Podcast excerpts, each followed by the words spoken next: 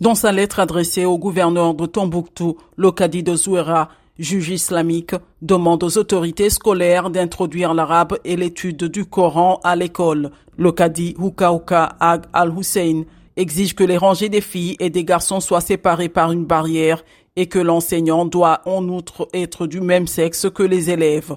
Selon la ministre de l'Éducation nationale, Madame Sidibé Dedeu Ousmane, en mai cette année, 1652 écoles étaient toujours fermées. Le système éducatif malien est accusé par les groupes djihadistes de ne pas respecter les règles de la charia ou loi islamique en mélangeant garçons et filles dans les classes et en autorisant des vêtements qui jugent contraires à leur interprétation de l'islam.